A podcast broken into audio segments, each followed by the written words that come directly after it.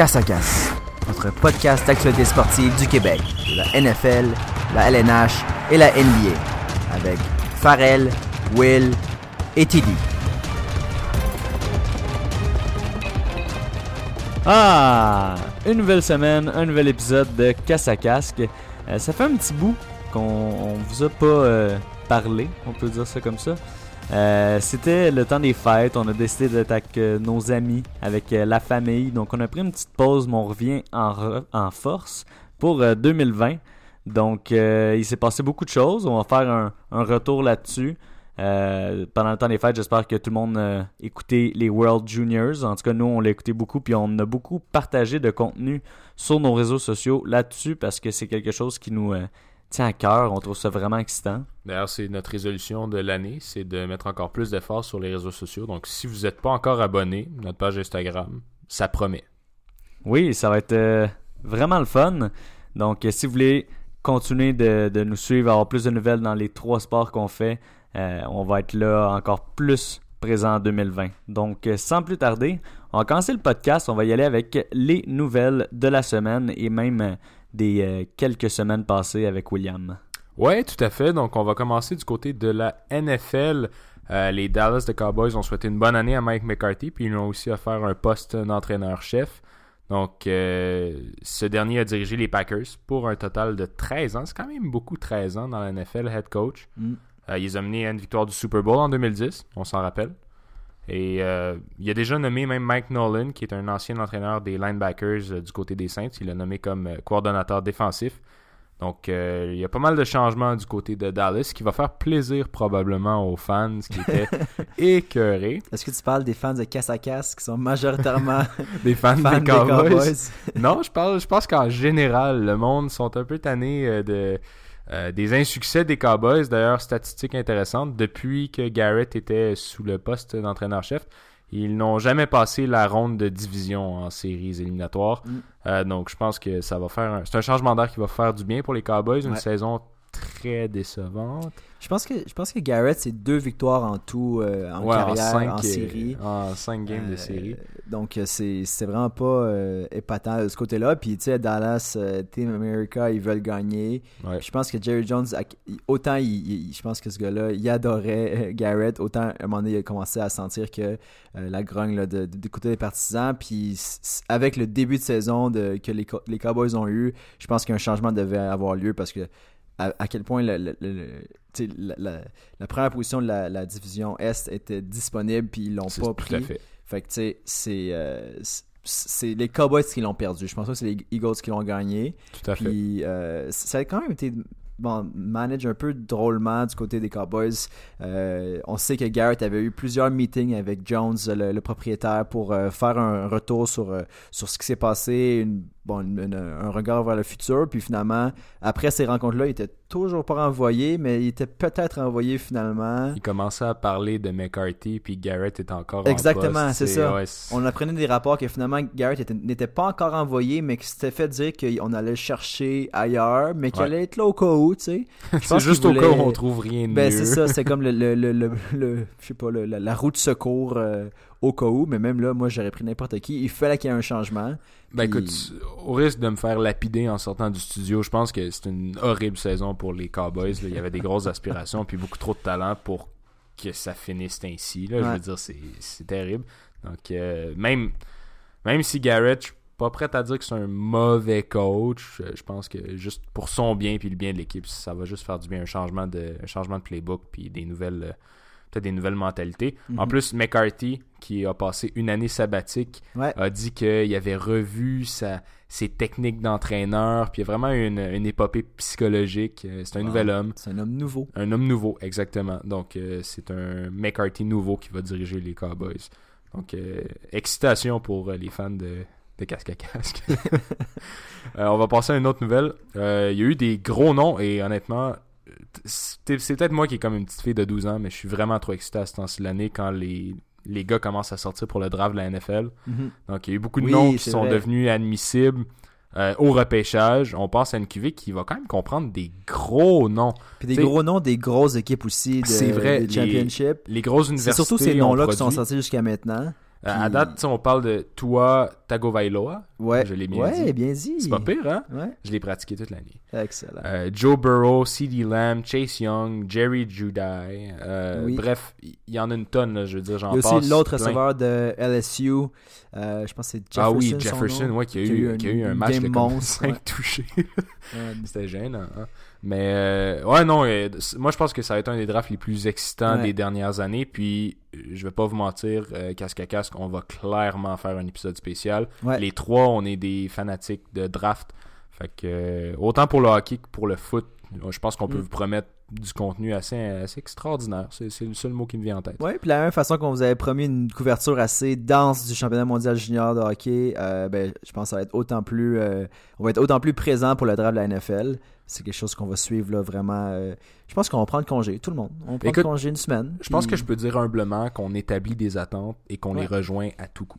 Définitivement. Vraiment. Puis, au pire, on... Écoute, je vous aime les gars. Merci d'être dans ma vie. Bon, Michel Bref. nous dit de continuer. Alors, ouais, euh, là, Michel me fait les gros yeux.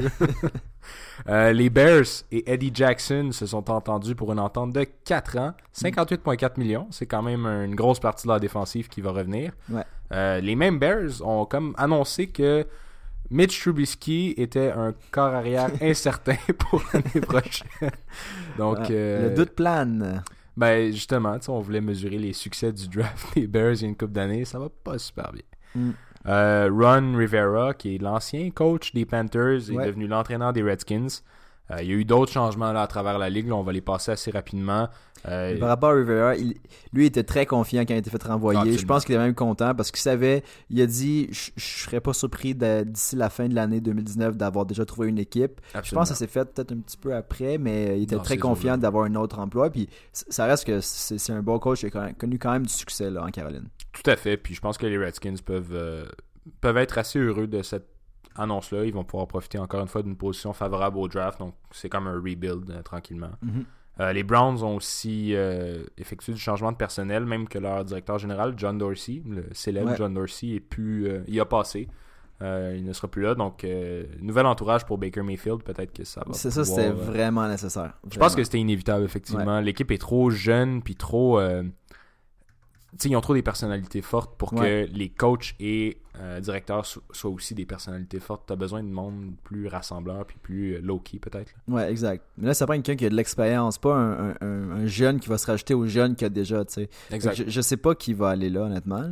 Ben, il y a Euh, beaucoup de rumeurs pour McDaniels au poste d'entraîneur-chef. Le- mais reste que.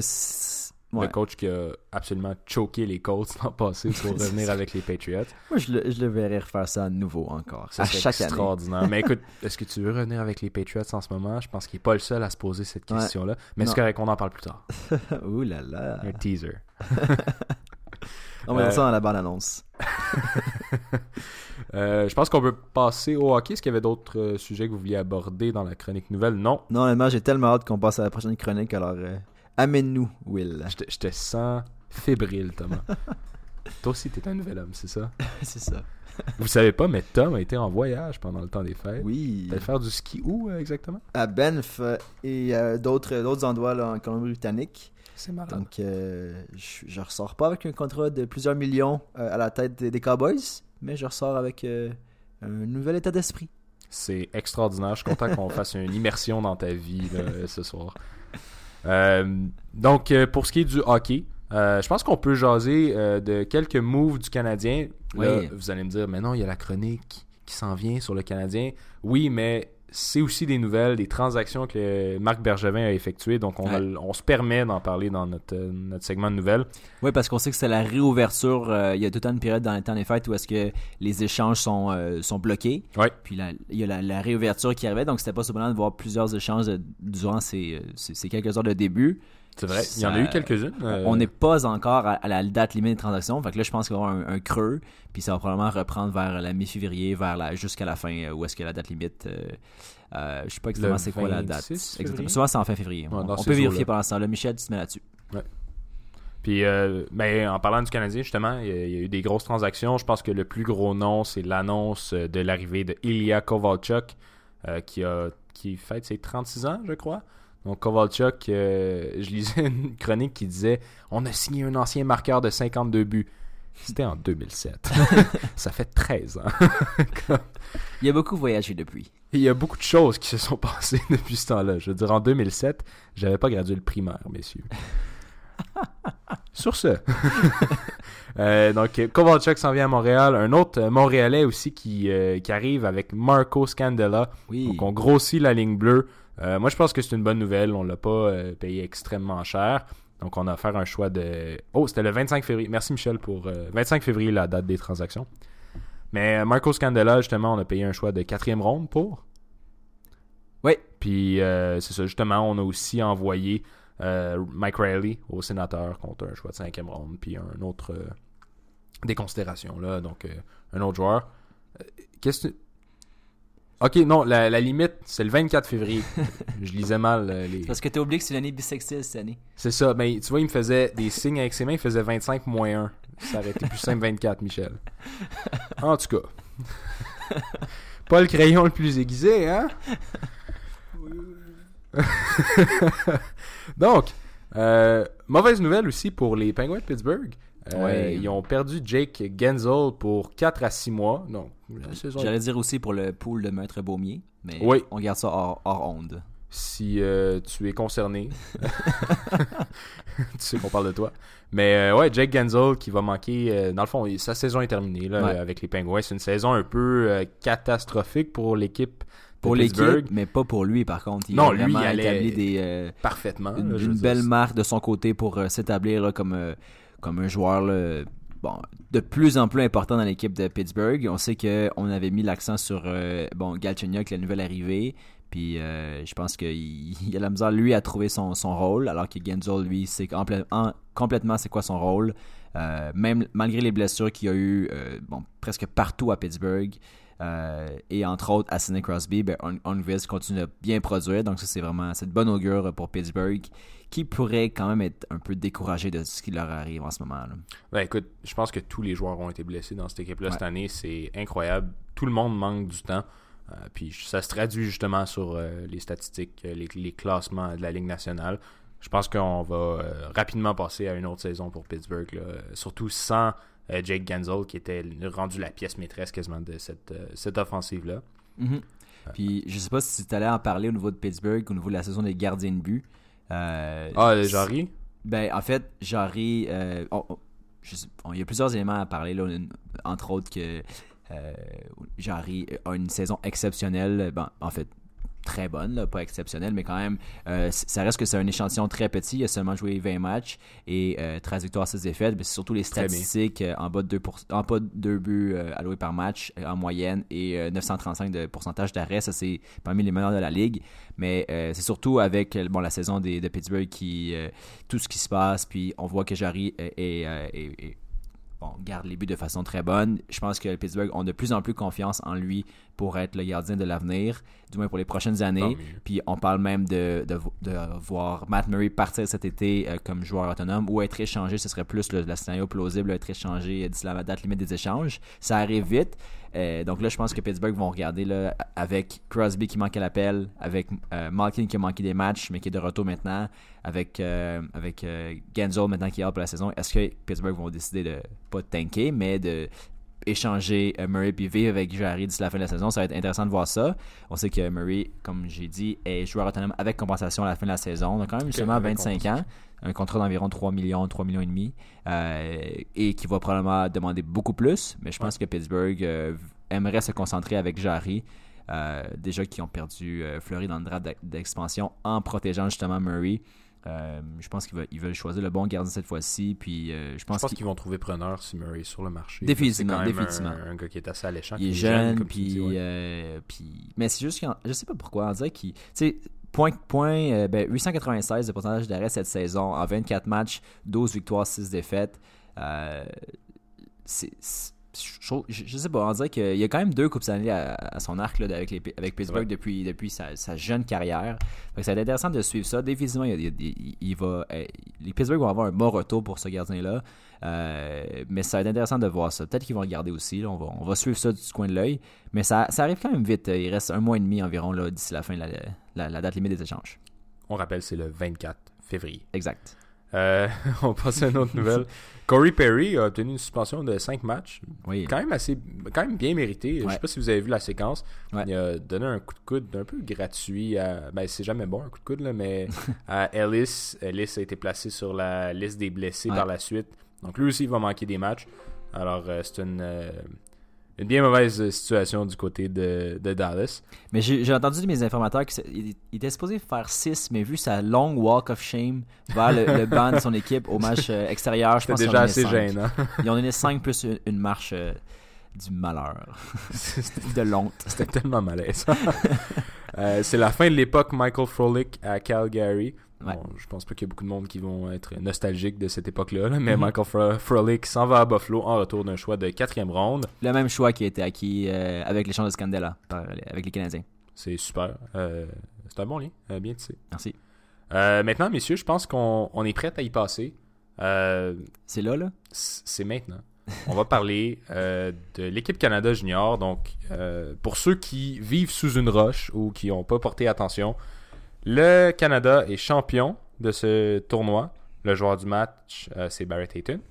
Le joueur du tournoi, euh, en fait, non, c'était le joueur Non, le joueur du tournoi, c'était euh, Alexis Lafrenière. c'est ça. Dans Mais le fond, match, le MVP, c'est ça. un petit Québécois de Saint-Eustache. Donc, Oh. c'est le fun d'entendre un joueur pas trop loin de nous qui était capable de monter à un prestige aussi haut. Mais Barrett Hayton était le capitaine et aussi été le joueur du match. Étonnant quand même, étant donné que la veille, euh, parce que la Russie et le Canada jouaient les matchs de demi-finale le samedi, tandis que la finale se passait le dimanche. Et euh, la veille, un joueur de, de la Finlande, euh, Ouais. je me rappelle plus de son nom, mais le fait de trébucher dans la bande, il y a eu une, une blessure à l'épaule, mais c'était de niveau 1. Ça se met sur plusieurs niveaux. Je connais pas tant les termes médicaux. Mais euh, c'était de niveau 1, puis euh, on pensait pas qu'il allait pouvoir jouer pour le match le lendemain. Euh, ce que ça fait une blessure à l'épaule euh, de cette gravité-là, c'est qu'il y avait moins de force euh, lorsqu'il faisait ses tirs, des choses comme ça, mais on l'a pas du tout pourtant, euh, il a fait vu. tout un but. là. Ouais, euh, tout un but. Et même, on a pu voir une fois, il s'est fait un peu plaquer dans le dos. On Ouais. a pu voir la douleur dans son visage. Mais en tant que capitaine, il a quand même été capable de jouer à travers ça. Et ça a été un, un match incroyable et même un tournoi incroyable pour lui. Euh, je pense que Arizona, qui l'ont pris cinquième dans la même année que Kotkaniemi, peuvent être euh, vraiment contents de leur choix. Un centre qui est en fait ce qui manque en ce moment au Coyote. Euh, donc justement, je me demande qu'après des performances de même, puis avec le, le, le sentiment de pouvoir, on peut Ouais. dire, d'accomplissement qu'il va avoir en revenant de ce tournoi-là, est-ce que les confiant, Coyotes vont vouloir le faire jouer dans l'alignement? Euh, il avait joué 14 matchs avec les Coyotes cette année, seulement 4 points. Donc on va voir de quoi ça va avoir l'air à, à son retour, mais c'est certain qu'il va arriver avec euh, de la confiance. Ah, définitivement. Euh, je- pense qu'il a connu un bon match. Il, il a vraiment. Pour moi, il représentait le guerrier parfait. Là. Je veux dire, c'était le capitaine, puis il a eu beaucoup de leadership. Euh, pour le titre de joueur du match, mais il s'est battu avec une caméra de TSN aussi, qui, Ouais. était, qui était plutôt bien placée, on va se le dire. Mais Ça, euh, c'est- euh, mitigé. Il y a des personnes qui disent que ah, c'est normal qu'elle fasse partie de la bande. Il y en a d'autres qui disent si elle, si elle avait pas été là, ça aurait été une pénalité. c'est sorti. ouais. Mais en même temps, on, on peut parler comme on veut. C'est quelque chose qui peut arriver des, pour les deux équipes. Euh, ça a tombé en faveur du Canada. Mais euh, en même temps, les, les Russes, si on regarde leur power play dans tout le match, je pense qu'ils ont eu sept occasions en power play puis ils ont seulement marqué une fois. Donc on, va se le dire que fin on peut pas, euh, ils peuvent pas mettre ça tout sur la, la caméra. Dans tous les sports, il arrive des, des choses qu'on peut pas contrôler. Et tu peux pas mettre la, la défaite sur ça. Euh, il y avait une avance de 3 à 1 en troisième période. Donc, euh, c'est, je dirais que je mettrais pas la, la, la victoire du Canada sur une caméra. C'est vraiment la performance des joueurs. Euh, on l'a vu quand, que, quand il y a eu le, le deuxième but du Canada, ils ont commencé à avoir un regain d'énergie. Euh, je trouvais qu'ils jouaient un petit peu plus mou. Je trouvais que Mecca Isaac, euh, dans la partie, a fait beaucoup de mauvais, re- mauvais revirements. Les deux Ouais. joueurs, Ty Smith et Mecca Isaac, qui m'ont un petit peu déçu dans le tournoi en termes de vétérans, joueurs vétérans de la défense qui étaient censés être les piliers de la, de la défensive du Canada. Euh, finalement, ils ont peut-être un petit peu moins bien joué que prévu. Mais en tant que tel, l'attaque du Canada et le goaler, qui était pas le Ah, goaler qu'on s'attendait à ce qu'il joue pour le Canada. On s'attendait à Daz. Euh, en fait, même chose du côté de la Russie, qui était censé avoir le meilleur goaler du euh, tournoi Askarov, mais qu'après 2-3 mauvais buts accordés à travers le tournoi, ils ont décidé de se tourner vers leur gardien numéro 2. Mais euh, Hofeld a vraiment eu tout un tournoi. Il a même été nommé le gardien du tournoi. Euh, oui, il a vraiment bien joué. Puis on a parlé de défensive. je pense qu'un qui s'est relativement démarqué pour un jeune de 17 ans, c'est Jamie Drysdale à la défensive qui a bien joué. Je pense que lui, son stock pour le draft a augmenté. Oui, puis qu'est-ce qui arrive avec Drysdale, c'est que c'est un jeune de 17 ans. Euh, dans l'histoire de Team Canada, il n'y a pas eu beaucoup de jeunes de 17 ans qui ont fait l'équipe. C'est certain qu'il n'y a pas eu beaucoup de temps de glace. Euh, on le voit dans ces tournois-là, c'est surtout les, joueurs de 19, 20 ans qui vont pouvoir vraiment avoir du temps de jeu. Euh, par contre, euh, en partie de demi-finale, lorsque Bowen Byram était malade, euh, c'est Drysdale qui a pris la plupart de ses minutes et dans ce match-là, il a pu jouer plus d'une vingtaine de minutes. donc vraiment étonnant pour un joueur de, de 17 ans. il a inspiré confiance à Dale Hunter, clairement. Ouais. Mais je l'ai trouvé solide aussi dans sa zone. je l'ai vu, il a joué quand même pas mal en infériorité numérique pendant la finale. C'est un joueur très rapide. Donc, euh, je pense qu'il va être convoité beaucoup dans le prochain draft, surtout que c'est un draft qui est très offensif. Donc, il n'y a pas beaucoup de défenseurs de ce talent-là. on a pu voir l'an passé des équipes comme Détroit euh, reacher, on peut dire, pour euh, des défenseurs comme Moritz Seider, qui a très bien joué d'ailleurs dans ce tournoi-là. Mais avec seulement un défenseur de haut calibre dans pas mal le top 10 du draft, ça ne m'étonnerait pas de voir Drysdale. Je persuadé qu'il va partir top 5 en ce moment dans mon évaluation. À ce point-là. Mais je pense que je pourrais le voir aller jusqu'au top 3. C'est ben, tant mieux pour lui, puis écoute, il le mérite. Je pense qu'un autre joueur qui, sans se faire un nom, là, il est déjà repêché par les Kings, mais qui a joué hier la game de sa vie, c'est Akil Thomas. Pas mhm. juste pour le but absolument magnifique qu'il a fait, mais en infériorité numérique, il était extraordinaire. Il a eu une coupe d'interception, des dégagements, il a bloqué des tirs. Euh, je pense qu'il a pris une coupe pour l'équipe, mettons. Puis, euh, Akil Thomas, encore une fois, les Kings peuvent être fiers de l'avoir sélectionné. Il a bien représenté euh, son, pays. Puis, écoute, c'est lui, qui a, lui qui a marqué le, but euh, décisif. donc, on va lui donner le, crédit pour ça. En fait, les Kings avaient quelques joueurs qui peuvent se réjouir dans le tournoi. On peut parler de Samuel Fagemo. Samuel Fagemo, il y a une belle petite histoire liée avec le Canadien qu'on peut penser avec lui. En fait, euh, comment que les Kings ont acquis euh, Samuel Fagemo dans le dernier draft, c'est en échangeant euh, avec Montréal leur choix de troisième et cinquième ronde pour faire l'acquisition du choix de deuxième ronde de Montréal, qui s'est avéré à être Samuel Fagemo, qui a été le oui, non, qui s'est avéré être le, le, le meilleur scoreur du tournoi. Donc, un autre joueur impressionnant pour les Kings. Il y a également un autre joueur des Kings qui a, bien performé, qui a beaucoup euh, scoré, on peut dire. Euh, Arthur Kaliev. Ouais. Euh, donc, quand même, c'est un, très bon tournoi pour les Kings. Kaliev, c'est au draft, c'était soit un des meilleurs joueurs ou le plus grand flop. Finalement, date, ça s'avère plutôt bien. Puis avant de quitter les Kings, il y a un autre joueur des Kings qui joue le ah tournoi, mais que lui, il m'a déçu. Alex Turcotte. C'est bien trop vrai. Alex Turcotte, euh, qui était avec Cole Caulfield, qui était censé être euh, les forces euh, à l'attaque pour les États-Unis. Finalement. finalement, ça n'a rien donné dans ce tournoi-là. On peut le dire, les, les fans montréalais ont eu plus de plaisir à regarder Romanov qu'à regarder Cole Caulfield. Ouais. Mais c'est sûr qu'on peut pas juste se fier à ces tournois-là pour faire notre idée de ce que les joueurs vont être dans le futur. Mais ça peut quand même être indicatif je pense qu'Alex Turcotte, ça n'a pas été son meilleur tournoi. Euh, même chose pour Caulfield. Leur euh, ancien coéquipier Trevor Zegras, par contre, a, eu un très bon tournoi. On a vu des passes magiques comme on s'attendait de sa part. puis ça a été pas mal avec Pinto, un des seuls highlights du côté des Américains qui n'ont pas été capables de monter sur le podium. C'est bien trop vrai. Je pense que tu as mentionné Romanov. J'ai vu une statistique intéressante hier. il est officiellement le défenseur russe le plus prolifique de l'histoire pour ce tournoi-là. Donc, mhm. euh, il, a, dépassé euh, Orlov des Capitals. Euh, fait que c'est quand même impressionnant, Romanov. Puis je l'ai trouvé très constant. il joue tellement physique, ça n'a aucun sens.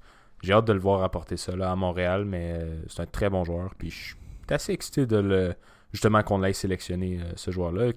Dès sa sélection, le monde, tu sais, il disait c'est qui ou comme ça n'a pas rapport. Pourquoi on, a, pourquoi on est allé chercher un russe euh, qui, qui a certains risques de ne jamais venir en Ligue nationale, mais là, clairement, euh, clairement on est content de cette décision-là. là. Ouais, puis on a vu Marc Bergevin y aller, puis ça semblait être euh, des, des bonnes discussions, puis s'en aller euh, Ouais. dans la bonne direction pour le Canadien.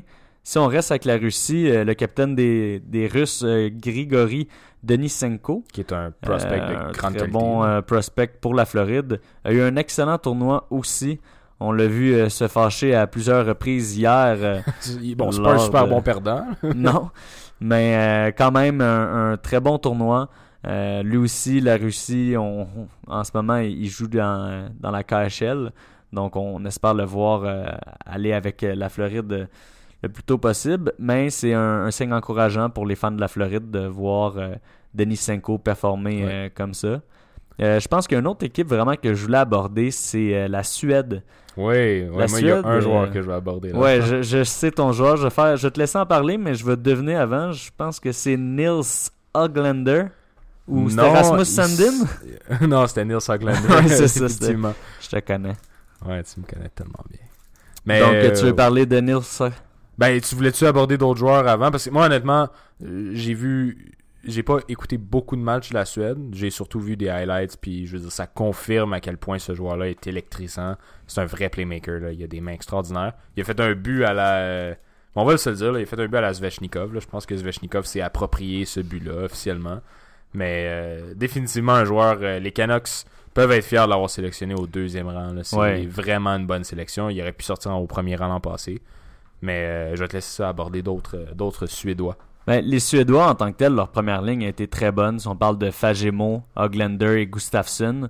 Euh, mais moi, avant le tournoi, puis eux vraiment que je voulais regarder, c'est les défenseurs suédois. Ouais. Euh, puis justement, on peut parler. euh, de- on parlait de Barrett Hayton, un de ses futurs collègues en Arizona, Victor Soderstrom. Ouais. Un très bon tournoi.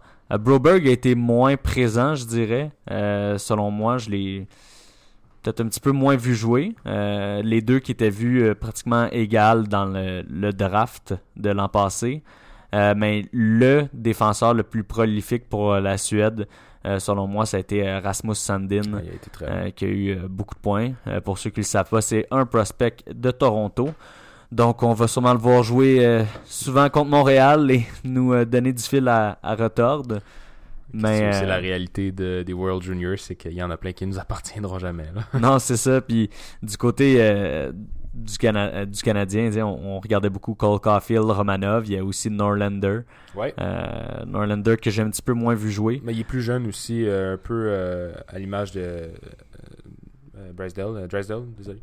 Ouais. Euh, il n'a pas vraiment eu l'occasion. C'est un, un kid, là. il a eu moins l'occasion que certains de ses coéquipiers de, de flasher. Mais à date, Norlander, des excellentes euh, séquences euh, présentement. Puis je pense que le Canadien peut se vanter de l'avoir euh, sélectionné si tard. là. Ouais, puis justement, je trouvais en plus, l'an passé, quand on regarde le, draft un peu, puis Norlander, quand on parle de lui, c'est on parlait tantôt de Fagemo, à quel point le, Canadien, on a échangé ce deuxième pick-là. On aurait pu avoir Samuel Fagemo, mais pour avoir Norlander, c'est ce cinquième pick-là euh, qui est tombé à être euh, Norlander. Ouais. Donc, euh, quand même, on peut être content de qu'est-ce qu'on a eu en retour. Sinon, quand on parle justement de, de ce draft-là, les, les top prospects n'étaient pas présents au comme Jack Hughes, Non, Capocacco. ben, c'est sûr que pas, ça, ça, ça change vraiment quelque chose. Mais je peux dire que ça n'a pas été le draft où j'ai été le plus impressionné par les personnes, les, les top prospects euh, du draft de 2019.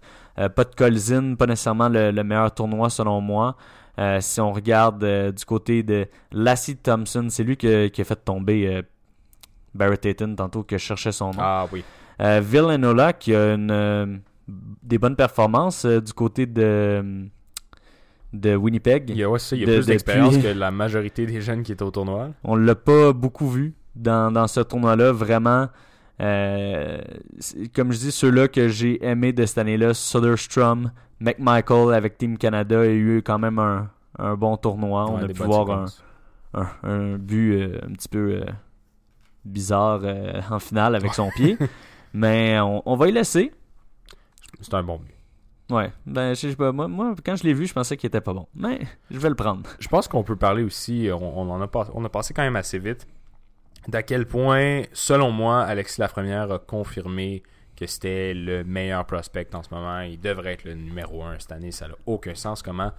Tu sais, je sais qu'il y a quelques mois de plus vu Mhm. que euh, Byfield, mais reste que Lafrenière est tout simplement dominant. là. Je veux dire, avec des gars de 19-20 ans, puis c'est le meilleur joueur du tournoi. là. Ouais, puis c'est euh, justement ça, je voulais l'aborder aussi. Selon moi, lorsqu'on parle de Lafrenière, euh, comparativement à Byfield 1 et 2, c'est pas mal euh, les positions qu'on les voit, qu'on les interchange. Puis là, il y a beaucoup de personnes euh, que j'entendais dire Ah, Byfield, voir qu'on a pu penser que ça, ça aurait pu être un shot de le premier choix overall. Et puis juste qu'on se rappelle, genre, que Byfield n'a pas encore 18 ans. Et comme on l'a dit avec Drysdale euh, tout à l'heure, les joueurs de 17 ans, ça joue pas beaucoup. On a pu le voir. Euh, le quatrième trio qui était là, il a pratiquement pas été sur la glace. Euh, En première je- période, Byfield a joué euh, haut. Il a même pas à frôler la glace. c'est ça, puis c'est un, un- une expérience qu'il faut que tu acquiers pour jouer dans ce tournoi-là. Il y a mieux avoir des personnes qui sont plus vieilles, qui vont peut-être pas avoir la chance de jouer l'an prochain. Euh, puis du côté de la Frenière, je veux rien y enlever. Je crois que du côté de la Frenière, qu'est-ce qui est arrivé, c'est qu'il a juste solidifié euh, sa, sa prédiction pour le draft qui arrive, tandis que Byfield, il l'a juste pas impacté. Pour, pour moi, je ne vais pas euh, y donner des, des feedbacks négatifs s'il n'a pas eu la chance de se, se promouvoir. Puis euh, c'est comme je dis, c'est normal à son âge. Mais du côté de Lafrenière, totalement d'accord. Un excellent tournoi. On l'a vu faire des jeux euh, complètement renversants. Puis ce qui me le plus étonné de Lafrenière, puis que j'avais pas vu de lui avant dans ce que j'avais lu ou que j'avais regardé, parce qu'on va se dire, des highlights YouTube, ça dit pas tout. Il faut voir vraiment des, des parties.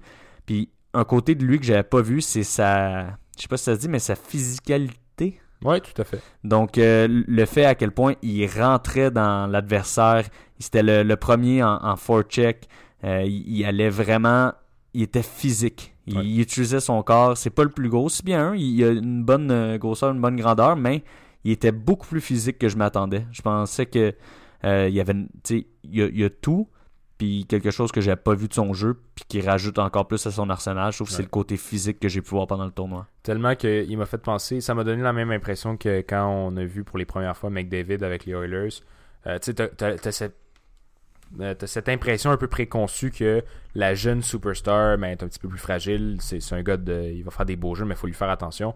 Mais les, on, on pense à McDavid, Lafrenière, c'est des gars qui ont des bons gabarits puis qui les utilisent. là. C'est c'est pas rare que tu vas voir McDavid créer la séparation avec le joueur qui le poursuit simplement en venant donner un coup d'épaule ou en, utilisant ses, euh, son dos.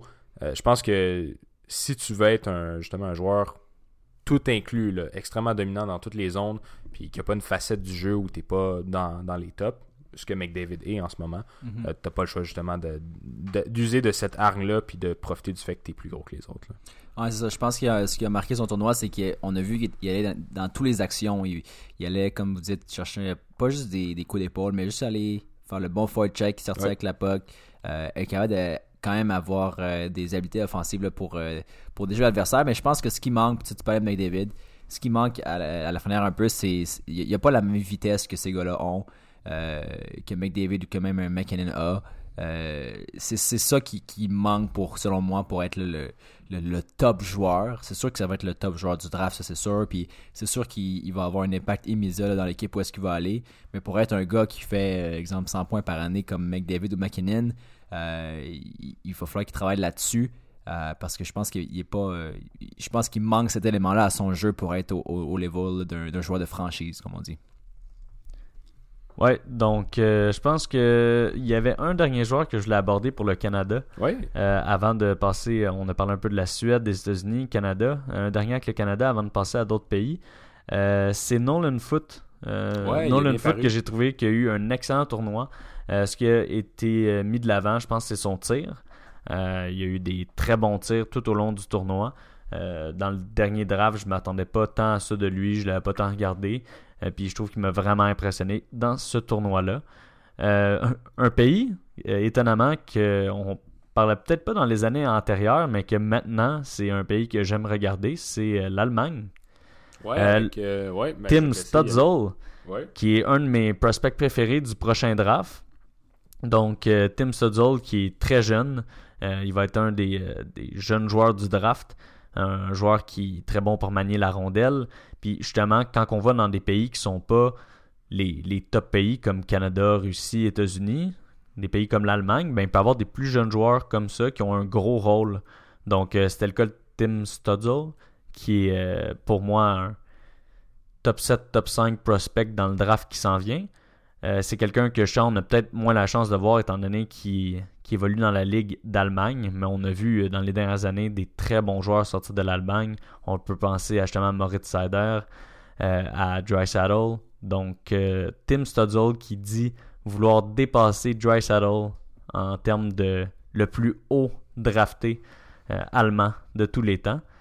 Ou je sais pas si c'était Moritz Seider, c'est un des deux, mais il veut devenir le joueur allemand le plus haut drafté dans l'histoire de la NHL. On va voir ça cette année, mais euh, j'ai hâte, hâte de le voir euh, où il va partir. C'est un joueur que je garde à l'œil et que j'aime beaucoup. Je pense qu'un autre gars, euh, ben, il a surtout bien paru hier dans la finale, mais c'est Z- Zamula, le défenseur des Russes. Il a eu un bon but, mais je pense qu'en général, il, a- il a- il était assez constant dans, dans son jeu. Il est très gros. Euh, donc, euh, ça, c'est un, un gars intéressant à voir euh, qu'on n'avait pas nécessairement. On s'attendait pas nécessairement à le voir. Mais pour revenir à l'Allemagne, je suis tellement d'accord avec toi. C'est une équipe qui est de plus en plus intéressante. Puis, fait intéressant, l'an prochain, ils seront pas dans le même groupe. euh, Ouais, pour tout les, change. les round robin, c'est ça. Puis, euh, ils vont être dans un groupe plus faible. Donc, on a des chances de les voir peut-être aller plus loin dans le tournoi. Euh, puis, justement, profiter du fait qu'ils vont jouer contre comme la Slovaquie. Puis, donc, on va voir euh, des- de ces joueurs-là se démarquer plus longtemps. Ouais, puis justement, tu as parlé de gros défenseurs. Je suis pas capable de quitter le Canada. Euh, on parle de. Je voulais parler de Ball. Je, sais pas, je pense que ça se dit comme ça, B-A-H-L, qui, fait, Ouais, qui oui. était une des euh, parties in- intégrales de, du trade de Taylor Hall. Euh, donc, Ball qui est rendu un défenseur euh, prospect pour euh, les Devils du New Jersey, euh, qui est un défenseur de 6 pieds 7, euh, qui était sur la deuxième paire du Canada, que j'ai trouvé qui, pour un gars de 6 pieds 7, manquait peut-être un petit peu de physicalité. Euh, je trouvais qu'il utilisait son reach, euh, qui est bon pour un gars de 6 pieds 7 parce qu'il a un meilleur reach que tout le monde. Mais d'avoir une, une autant grosse carrure, euh, je l'aurais vu peut-être plus plaqué, être plus physique, utiliser sa, sa grosseur et sa force pour gagner dans, dans les coins. Mais j'ai trouvé qu'il il avait juste l'air lent. Ouais, m'a pas, euh, on dirait qu'il euh, il s'est pas démarqué à mes yeux, euh, vraiment. Mais ça reste un... Ben, c'est un peu ça que je m'attends pour ma part d'un défenseur de cette carrure-là ou une shot à la pointe énorme étant donné que tu as cette carrure-là. Ouais, Euh, c'est pas quelque chose que j'ai vu euh, durant le tournoi. Euh, pour vrai, sans continuer sur la défensive du Canada, mais c'est ça n'a pas été euh, ça a pas été les, euh, l'équipe qui m'a le plus euh, étonné par rapport à leur défensive. Ça a vraiment été la Suède, euh, je dirais, Ouais, pour ma Suède, part. euh, je, je suis d'accord avec ça. Euh, de ma part, je pense que j'ai fait le tour sur tous les joueurs que je voulais ramener. Il doit en rester Euh, dans ta liste. Ouais, euh, pour moi, je vais pas aborder le Kazakhstan, ni la Slovaquie et la République tchèque, mais il y a la Finlande que j'aimerais aborder. On a parlé tantôt de Lassie Thompson, mais il y a Patrick Puistola, un prospect des Hurricanes de la Caroline, euh, qui a fait plusieurs buts durant le tournoi. Il y a eu un bout qui était le meneur en but. Euh, J'ai pas nécessairement regardé euh, ses parties, autres que celle-là contre le Canada, ou qu'il n'a pas été présent. Mais je, trouvais que c'était un joueur quand même qu'il fallait mentionner étant donné ses performances dans le tournoi. Est-ce qu'il y avait quelque chose d'autre du côté... Pas du côté de la Finlande de mon côté, mais moi je, veux- je voulais revenir sur euh, la- les, les gardiens du côté de la Russie. Ouais. Euh, Askarov qui est vu comme un, un gros choix cette saison euh, dans le draft là, qui s'en vient en 2020. Lui qui a vraiment été le dominant au euh, championnat des en bas de 18 ans mhm. euh, 2019. Puis j'étais surpris de voir là, qu'il s'est fait voler son. ben, surpris en même temps, puis en même temps non. Euh, au final, c'est le deuxième gardien de but, euh, Miftakov, qui a fini le tournoi et qui a joué pour la médaille d'or. On sait que les Russes aussi ont l'habitude de choisir le gardien plus âgé, pas faire confiance à trop à des jeunes euh, dans ce genre de tournoi-là. Euh, quand même 17 ans versus euh, Miftakov à 19 ans. Mais j'a- j'aurais aimé ça voir plus Askarov jouer là, parce que c'était c'est quand même un, bon c'est rare qu'on voit un gardien de partir aussitôt dans, le draft puis lui on, le projette même partir peut-être même cinquième ça dépend de qu'est-ce qu'il va avoir comme équipe euh, dans l'ordre d'ici à la fin de la saison. Euh, c'est sûr qu'il va falloir qu'il y ait une équipe qui ait euh, vraiment un besoin flagrant au niveau du gardien de but pour sélectionner un gars, un gars, comme ça au cinquième rang. Mais je voulais savoir qu'est-ce que vous en pensez de, de sa performance durant le tournoi? Ouais, ben c'est comme on a dit tout à l'heure, il a accordé deux, trois mauvais buts qui a fait perdre son, son poste. Euh, puis c'est vraiment ça parce qu'au début, il y a eu trois victoires. Euh, donc c'est pas dû aux victoires ou aux défaites, mais c'est que dans ces victoires-là, comme on a pu voir, euh, il a accordé beaucoup de buts. c'est sûr contre le Canada, ça n'a pas été le cas, mais dans vers la fin du round robin, il a accordé trop de buts, des, des buts importants, puis je pense que ça lui a fait perdre la confiance des, des coachs. Euh, ouais, définitivement. C'est un gars que j'étais quand même excité de voir. Euh, la dernière fois qu'il y a eu autant de hype pour un goaler au draft, c'était pas mal Carey Price. Partir si tôt, ça arrive assez rarement, mais il, reste qu'il est considéré comme une, jeune sensation. Euh, moi, je pense que il a été très inconstant dans son tournoi. Il y a eu des, des flashs exceptionnels. Il y a eu des moments où justement on se disait ouais, peut-être que c'est pas le meilleur gardien de but. Mais je pense pas que ça l'a affecté nécessairement sa, sa, position au draft. C'est quand même un gars qui joue dans la KHL euh, à son jeune âge. C'est rare un jeune gardien qui est un starter pour euh, quand même une bonne équipe. C'est euh, Saint Petersburg. Donc, je pas dire. En tout cas, c'est une des grosses équipes de la KHL. Moi non plus, je ne suis, pas un expert de la KHL. Mais pour un jeune de 17 ans, d'être une jeune sensation en jouant avec des adultes comme ça, Scan Ok, bon, ben, en tout cas. ok, c'est Saint-Pétersbourg. Bon, c'est ça. Euh, de jouer justement avec des, adultes, des professionnels à ce jeune âge-là, puis d'être considéré comme une sensation, euh, je pense que peut-être les gens vont fermer les yeux un peu sur euh, son tournoi qui est un petit peu chancelant. Parfait. Donc, je pense que ça, ça fait le tour pour le tournoi junior. C'était vraiment le fun. Canada qui gagne ça pour la 18e fois. Euh, on, va se le dire, on, mène de beaucoup ce tournoi-là. Quand on regarde les autres euh, pays comme les États-Unis qui ont seulement trois médailles d'or à, ce tournoi-là, euh, c'est un petit peu plus difficile de compter le nombre de la Russie étant donné qu'ils ont commencé le tournoi en étant l'Union soviétique et maintenant c'est la Russie. Donc est-ce qu'on leur accorde ces médailles-là? Je sais pas. Non. Mais. non. OK. Donc, euh, c'est, tout le monde est très loin derrière nous. On sous-estime la part de la Slovénie dans cette équipe-là. oui. Mais euh, si on regarde la, Finlande qui gagne beaucoup dans les dernières années, euh, que ça fait pas longtemps qu'ils gagnent, mais qu'ils en ont quand même cinq. Quand on regarde les États-Unis en ont trois, c'est quand même impressionnant. Puis je trouve que on voit justement de plus en plus des joueurs exceptionnels sortir de pas seulement l'Amérique du Nord. Donc, euh, ça va être le fun à voir l'an prochain. Euh, on va peut-être se rendre en, Alberta, à Red Deer, pour regarder ça. On ne sait pas. On va voir euh, où que la vie va nous mener. On vous demande de l'aide, casque à casque. on a besoin de financer ce voyage. ouais, parce que c'est le fun. c'est la première fois depuis 2001, ou en tout cas depuis les années 2000, que le Canada gagnait en seul non nord-américain. Donc, quand même quelque chose. C'est intéressant. Oui, donc euh, je pense qu'on peut suivre avec. Euh, est-ce qu'on y va avec la chronique ou avec la NFL euh, Ben, je vous laisse choisir, mais je pense que pendant qu'on parle de hockey, on peut continuer sur la lancée. Parfait, donc on va y aller avec le segment La chronique. je vous ai tellement pas laissé choisir. la chronique Il faut que ça fitte avec le début de la chanson.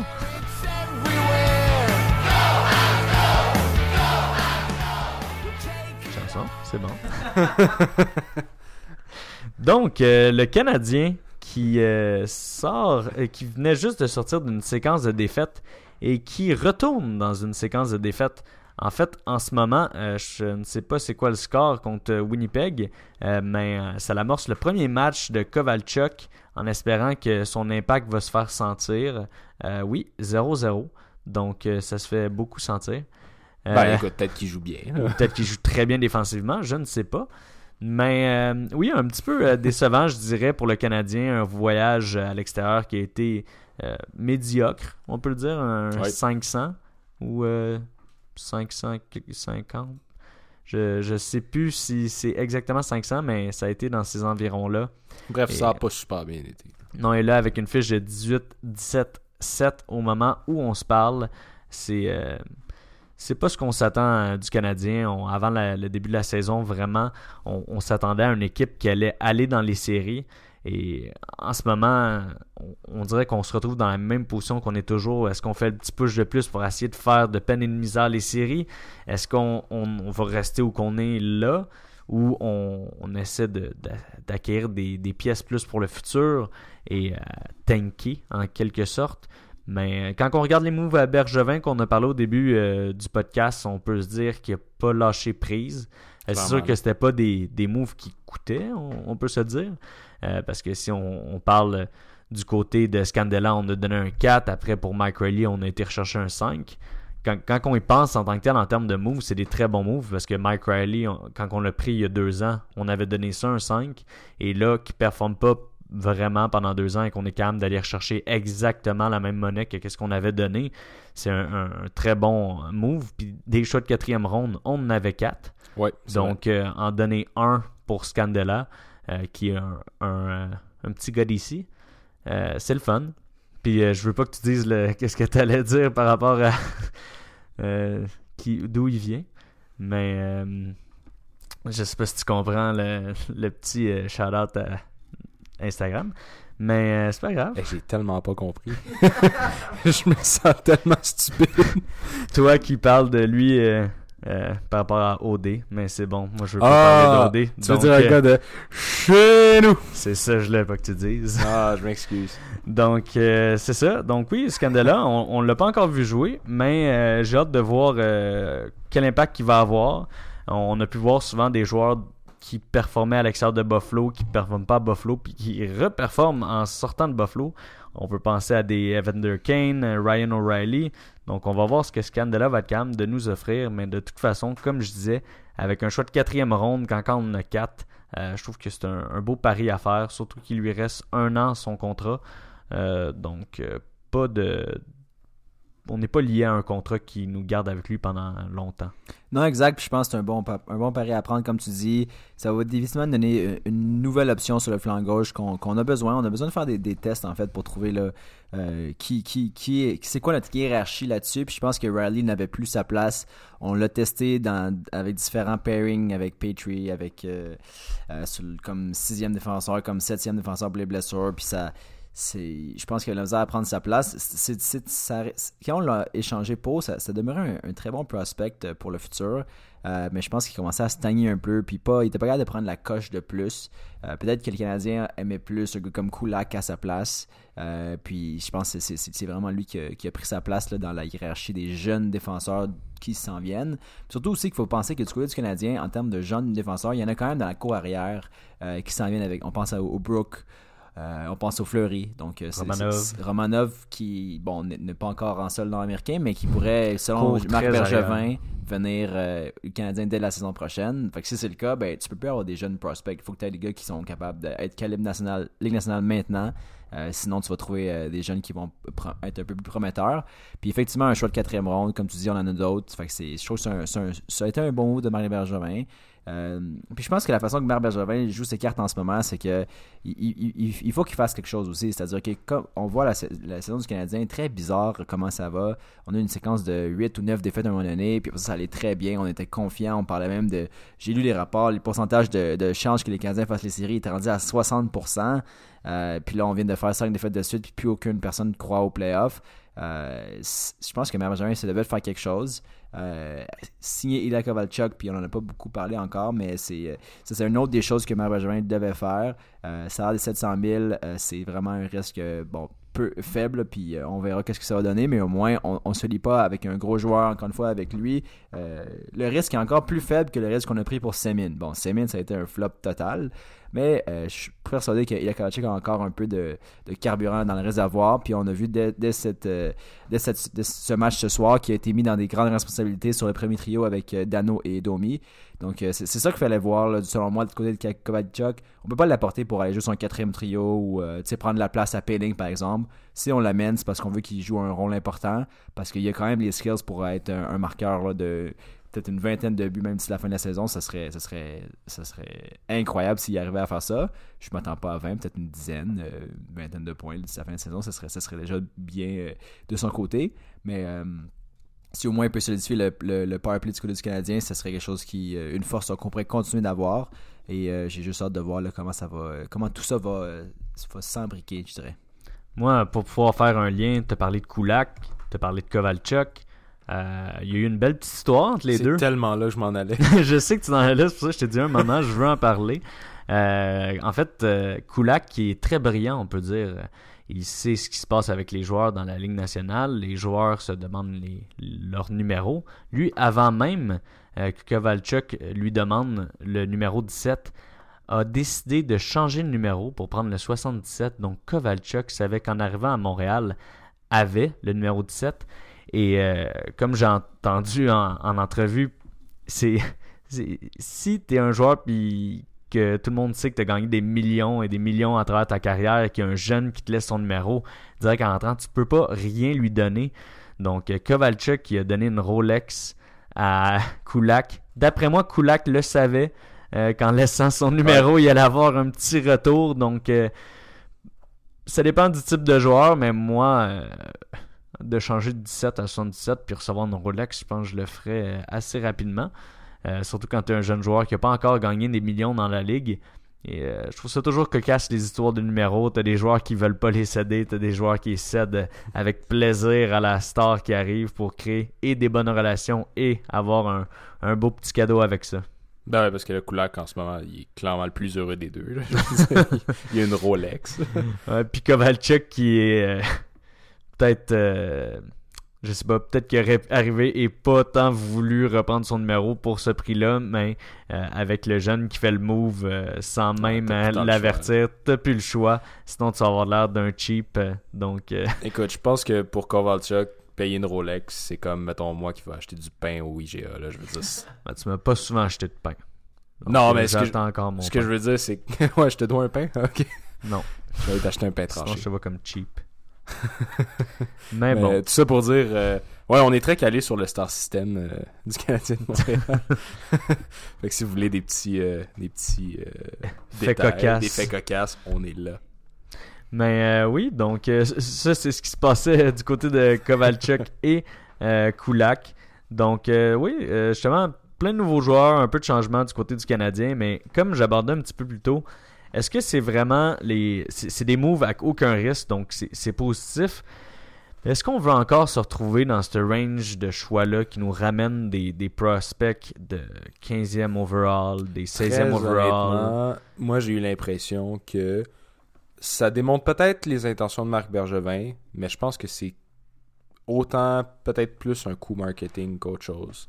Euh, Ouais. Dans le sens que Bergevin, je veux dire, il, il connaît la game, là. il sait que son équipe en ce moment se bat vraiment beaucoup pour une place en série, puis on est loin de l'avoir. comme on n'est pas dans une position favorable. Mais aller chercher des Kovalchuk, qui est un ancien gros nom, Scandella, qui est un nom de Montréal en plus, Mhm. je pense que ça fait juste offrir c'est du jus pour les partisans c'est comme c'est un petit bonbon puis en plus ben si ça donne de quoi d'intéressant mais Kovalchuk on le paye 700 000 Ouais. puis c- c'est rien mais je pense pas que c'est les mouvements nécessaires pour qu'on ait une équipe compétitive Euh, Je donc, pense que Sean va plus voir les, les vrais mouvements nécessaires tard, euh, avant la, la date limite des échanges. On peut penser, euh, comme on a beaucoup abordé souvent, mais des tatars. euh, je- Il y a des noms tabous à dire dans les échanges, mais Price, Weber. Il va là. Donc, euh, je veux pas trop rentrer dans ce sujet-là, mais à un moment donné, ça va être. Il faut arrêter quand que. C'est sûr, c'est pas la même affaire parce qu'il était pas aimé, mais quand que Toronto ont décidé de faire le grand ménage, ils se sont pas euh, gênés avec euh, euh, Faneuf et Kessel. C'est sûr, Mm. c'est pas la même chose parce que il était pas aimé à Toronto, mais c'est- c'est c'est quand même les gros noms qu'il y avait là-bas, puis ils se sont pas gênés. Ils ont mis tout le monde à la porte. Ils ont rebâti, puis ça n'a pas été long. Et maintenant, ils sont rendus avec des Marner, des Matthews, des Nylander.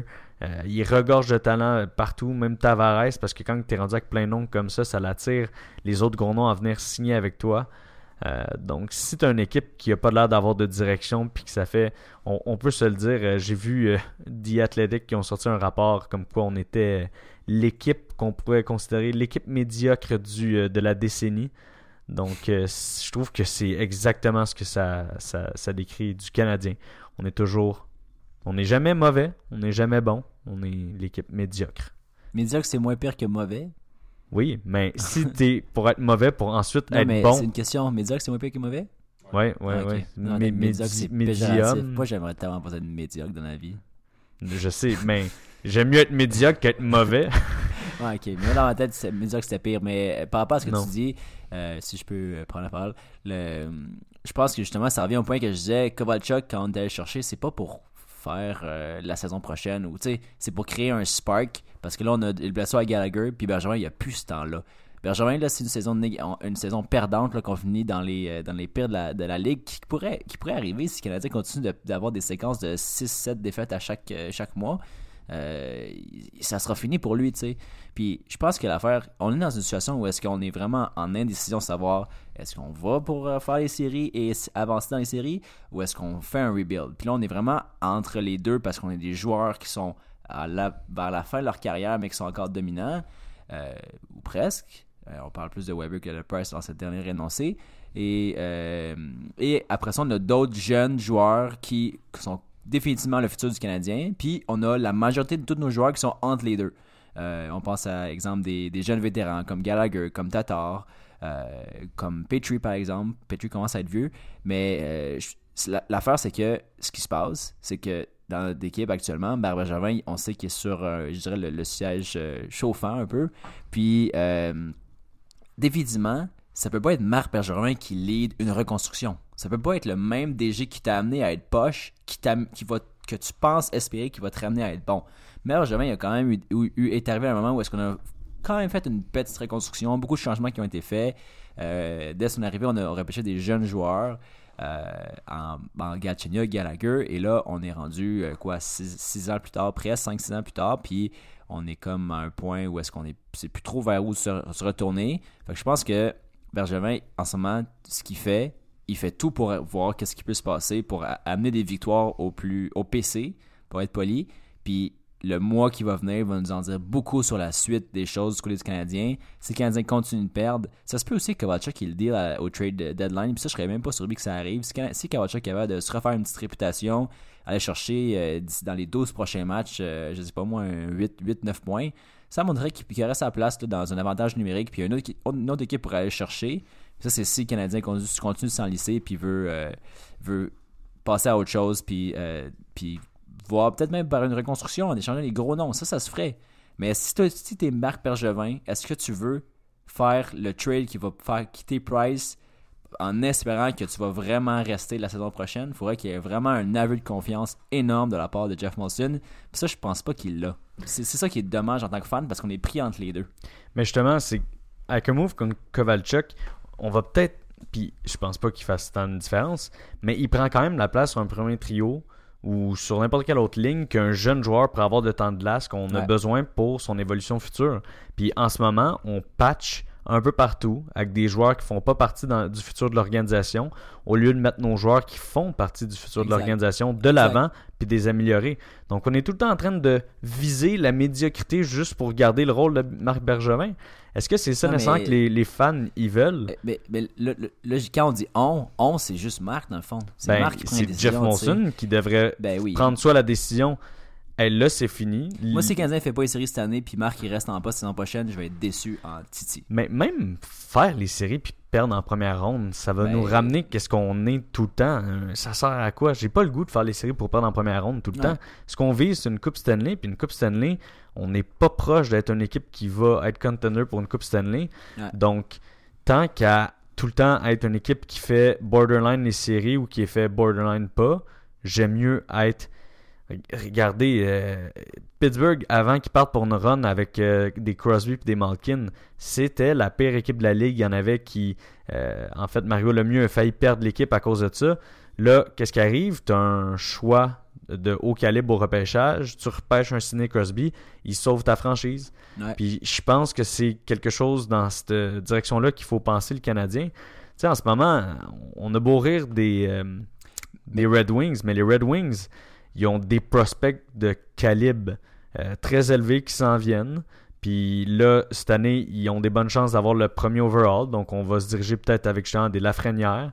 Puis, j'aimerais ça, avoir Lafrenière à Montréal, dans un draft à Montréal. Mais ça, c'est sûr, mais l'affaire, c'est aussi veux, veux pas, on a quand même, on a quand même eu nos moments où est-ce qu'on a repêché très haut dans les dernières années. On a eu deux choix de troisième ronde. Gatchenia qui, bon, Trois- troisième. euh, troisième, overall. euh, désolé, troisième overall. Euh, Gatchenia qui, qui n'a pas live up aux attentes qu'il qu'il avait envers lui, a finalement eu trop de, de fiasco, fiasco à l'extérieur de la glace, puis finalement a été échangé, etc. Mais mettons qu'on regarde Keke en ce moment cette année, saison plutôt décevante de son côté. C'est même un recul qu'on peut voir dans sa progression. Euh, Est-ce que ça a été mal géré par l'entraîneur, par le GM? Est-ce que c'était un bon choix à prendre? Il y a tellement d'équipes qui, quand ils ont repêché leur gars troisième overall, qui deux saisons après était un top joueur, Keke, il, il, a pas de misère à, à- à- sais pas, encore, garder une constante dans, dans son côté. Fait que, tu sais, il est tellement tôt pour dire ça, mais en même Mhm. temps, on, on- on aurait pu aussi, tu sais, on aurait pu aussi choisir un, un gars comme étant Brady Ketchuk qui était beaucoup plus prêt pour la Ligue nationale euh, que Keke, ou on aurait pu prendre d'autres décisions comme aller tranquillement avec Keke. Tu sais, moi j'ai peur qu'en ce moment on prenne des décisions, comme tu dis, pour patcher l'équipe, pour juste sauver la peau d'un gars qui est Marc Bergevin. Et avec tout ça, ben, on scrape une fin de carrière de Carey Price, on scrape une fin de carrière de Weber, puis on scrape une progression d'une jeune carrière prometteuse de Keke. Ouais, puis c'est pour ça que je pense que pour le, le draft de Keke, on peut pas tout de suite en parler. Ouais. Euh, c'est- c'est c'est vraiment trop tôt. Mais c'est pour ça que dans la position que l'équipe est en ce moment, puis qu'on voit les- les- le type de, de direction que Bergevin a l'air d'essayer de prendre, euh, je pense que même si j'aime beaucoup de ses moves, il fait souvent des, euh, des moves qui sont intelligents, mais de la manière que construit l'équipe, euh, je pense pas que c'est la manière qu'on va être capable de, gagner. Puis euh, je pense que c'est le temps de couper les ponts avec Bergevin. Pas nécessairement parce qu'il il est mauvais, c'est vraiment juste pour amener un GM que, étant donné qu'il est nouveau, il va avoir la, la capacité puis le droit de rebâtir l'équipe puis de donner aux fans le temps de dire Hey, regardez, là, je reviens, je vais mettre mes choses en place. Ouais. Euh, il va avoir des mouvements, mais c'est normal, je suis un nouveau GM. Ouais. Donc, laissez-moi 2-3 années pour reconstruire ça d'une manière plus stable pour qu'on voit vraiment vers le futur. Tandis que pour les fans, se faire dire ça de Marc Bergevin qui est là depuis euh, un bout, Mhm. on- n'aura plus la même pas. confiance, on peut pas, puis c'est juste pas possible. Donc, c'est sans parler contre Marc Bergevin parce que, comme, comme on a dit, tu sais, au moment où il a fait ses pics, il y a eu des très bons choix de deuxième ronde, il a hit à certains endroits, ça a juste pas fonctionné. Puis là, en ce moment, il faut repartir de nouveau, puis ça peut juste pas être avec lui. Moi, je crois, comme tu dis, que Marc Bergevin ne peut et ne doit pas être la personne qui va échanger Price ou Weber ou tu Mhm. Il peut pas. Il peut pas parce que il va se faire fusiller, honnêtement. C'est. je sais même plus quoi dire parce que je, je pense que tu l'as bien résumé. Euh, J'ai vraiment hâte au, prochain mois et demi du Canadien. Ça va, ça va vraiment nous en dire beaucoup. Reste aussi que le marché, le marché de Montréal est très difficile sur les joueurs, sur les entraîneurs, sur l'organisation au complet. Puis passer par une, une, euh, une reconstruction à Montréal, ça va être tough. Il y a des gens qui vont euh, se faire haïr, mais je pense que Toronto, si Toronto l'ont fait, Ouais, qui n'ont pas, la, la- la- l'ont- n'ont pas le, le même fanbase que Montréal, mais ont quand même un fanbase très présent. Puis si eux ont été capables de le faire, puis sortir, puis bon, là, ils sont pas encore sortis là, du, euh, du bas de classement. Ils ont encore de la misère à s'établir vraiment comme une force, mais ça va venir. Puis c'est normal, ils se font encore critiquer aujourd'hui, mais c'est correct, c'est ça le sport. Puis je pense qu'on on l'a dit tellement de fois dans d'autres épisodes du podcast, on ne peut pas commencer à aller chercher des gros joueurs avec les signatures ou les joueurs autonomes. Euh, c'est pas Kovalchuk qui est notre grosse signature de l'année. Là, c'est, on, veut des, choix de repêchage parce qu'on veut aller chercher nos gars au repêchage puis bien les développer. Puis il faut qu'il se passe quelque chose, il faut qu'il y ait une tête qui sorte parce que euh, cinq défaites de suite pour une, je sais pas, on est, on est une troisième fois cette saison ou presque. Euh, du moins, c'est trop des séquences négatives. Puis c'est, c'est- je, je sais pas, je trouve ça juste lourd dans l'atmosphère générale du Canadien de Montréal. Ouais, puis juste pour euh, clarifier, pour Toronto, depuis le congédiement de Babcock, ils se sont beaucoup rattrapés. Ils sont du deuxième dans l'Atlantique. Donc on peut euh, revoir euh, un nouveau souffle de leur côté. Et ça peut donner espoir pour euh, une possible reconstruction du Canadien. Ouais, écoute, on le souhaite, mais je pense que Tom a amené un bon point en disant qu'il faut que le marché montréalais soit assez mature pour accepter une, une reconstruction. Ça prend quelques années. Mais tu sais, ju- justement, Toronto l'a fait. Mais ça, c'est justement. C'est comme dire à, à des parents faut que tes enfants soient assez matures pour que toi tu prennes les bonnes décisions. Tu sais, c'est Ouais, c'est pas le- de prendre la c'est ça, c'est pas à- aux partisans à commencer à être assez matures. Ils veulent pas, ils Jeff pas besoin de l'accepter, parce que c'est une business. Ouais, hein, c'est lui qui va prendre un coup financièrement quand il va avoir ça. moins de personnes qui vont se présenter au Centre Bell. C'est ça. Mais c'est la même affaire pour lui. C'est tu prends un coup là pour que dans le futur, ça soit encore plus rempli puis qu'il y ait encore plus de codes d'écoute parce que le Canadien vont être meilleurs. C'est ça. Mais justement, c'est c'est- c'est ça qui est incroyable du marché montréalais. Puis probablement que Jeff Molson, en ce moment, c'est ce qui fait que c'est difficile. C'est que c'est déjà rempli. Puis, tu sais, comme, je veux dire, le Canadien, c'est sacré à Montréal. Ouais. Il n'y a jamais un siège vide. Et donc, clairement, pour Jeff Molson, en ce moment, même être médiocre, c'est payant. Fait que, est-ce Ouais, que tu mais- veux risquer ça? Moi, je- moi, oui, parce que je suis un partisan. Tout, Ouais, mais c'est ça. un homme d'affaires qui, justement, fait des millions et des millions avec ça, puis justement, il y a beaucoup d'argent en jeu, sa réputation. euh, Peut-être que ça explique pourquoi, justement, c'est plus lent de ce côté-là, mais en même temps, euh, je pense que c'est- plus de vente de jersey, je sais pas. Je me connais pas dans la- la- le côté financier euh, du Canadien. peut-être Mais, deuxième équipe la plus riche de- du circuit après Toronto? Ouais. Puis Toronto, ils l'ont osé. Toronto, ils ont osé, Ok. effectivement. Puis écoute, tu- on a mentionné les Red Wings aussi. Les Red Wings en ce moment sont en reconstruction, mais à quel point tu as envie d'être les Red Wings en ce moment? Ouais, tu vois une direction. C'est que nous, je vois pas C'est où ça. qu'on s'en va. Je, je, je sais même pas c'est quoi le. Je comprends pas le plan Puis du Canadien. dire, Les Red Wings, tu le comprends tout de suite, euh, les Red Wings, je veux dire, s'ils finissent par repêcher premier, ils ajoutent la Lafrenière à leur banque d'espoir qui est garnie à l'os. Là, ils ont d'espoir québécois, d'ailleurs. euh, Veleno, effectivement. Euh, Manta, qu'on peut ouais. considérer encore comme un espoir. ouais, qui est plus jeune. Euh, Mais, Zegras, on parle de. Larkin, Ronek. euh, Ouais, non, je veux dire, ils sont clairement en bonne position, puis euh, c'est une question d'année. Ils ont une- en plus un nouvel amphithéâtre. Fait que eux, c'est vraiment comme une reconstruction complète. Peut-être que ça va amener plus de plus de C'est quand ils ont eu une nouvelle amphithéâtre, ils ont dit faudrait changer les joueurs. Ben, ils se sont dit, tu sais, tant qu'à avoir des nouveaux sièges, on pourrait rendre ça le fun pour le monde qui s'assoit dedans. Je sais pas. Mais, ouais, donc, moi, en tout cas, ça fait le tour pour le Canadien. Je pense que je suis autant, euh, autant confus de sur le hockey. euh, que je l'étais au début de la saison. Euh, on dirait que je comprends un peu ton point quand tu dis ils ont une, euh, ils ont une, euh, une direction, c'est clair. Qu'est-ce qu'on a dit au- à la première chronique ou genre au premier moment où on parlait du Canadien avec ce podcast-là, c'est on sait pas ce qui se passe. Puis là, on est quelques mois plus tard, puis on sait pas ce qui se passe. Non, encore moins, je dirais. C'est encore plus ambigu. Fait que je pense, que, je pense que ton point est valorisé par le fait que justement, ben, les mois passent et se ressemblent. On n'a pas une direction claire. Puis euh, j'ai hâte de voir ce qui va, ce qui va s'enchaîner avec ça. Parfait. Donc, on peut passer au, au football. Ouais, fan de la NFL, on vous a un peu délaissé dans les dernières euh, trois heures. c'est euh, ouais, ça va être un podcast plus long, mais comme on a dit, on n'a pas fait depuis un bout, Euh, donc c'est normal qu'on en parle un petit peu plus. Euh, donc oui, pour le football, les séries ont commencé.